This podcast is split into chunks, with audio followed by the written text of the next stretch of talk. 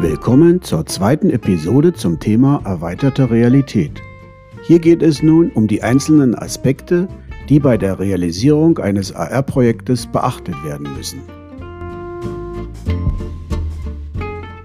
So wie es bei der Planung eines Hausbaues notwendig ist, an alle Gewerke wie Fundament, Keller, Dach, Strom, Wasser und so weiter zu denken und diese auch in der richtigen Reihenfolge zu planen, so ist es auch bei der Planung und Integration eines AR-Projekts.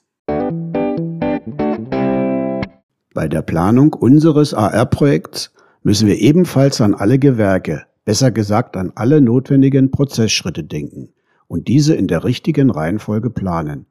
Damit ist die Basis für eine erfolgreiche Integration unseres AR-Projekts geschaffen und der Erfolg ist uns sicher. Was sind nun die notwendigen Prozessschritte, die in der richtigen Reihenfolge geplant werden müssen? Als erstes schauen wir uns die IT-Infrastruktur an, also den Prozessschritt, der uns überhaupt erst eine sichere, performante und kabellose Kommunikation ermöglicht.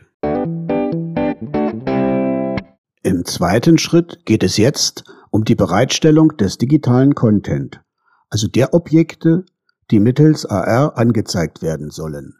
Das kann zum Beispiel die Anzeige der Arbeitsanweisung für den Werker sein, welche die richtige Reihenfolge der Montage eines Fensters in einen Zug Schritt für Schritt mittels AR direkt an der richtigen Stelle zeigt oder aber auch Hinweise im Bereich der Wartung, Reparatur oder der Qualitätsprüfung.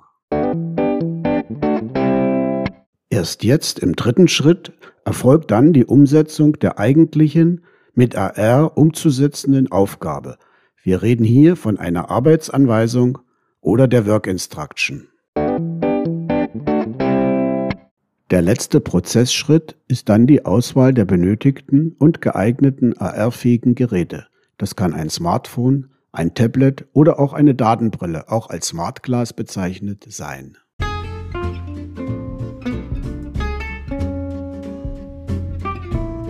So, das war die Episode 2. In der nächsten Episode möchte ich euch die einzelnen Prozessschritte etwas näher bringen. Ich hoffe, ihr bleibt weiterhin neugierig und habt Spaß an diesem Podcast.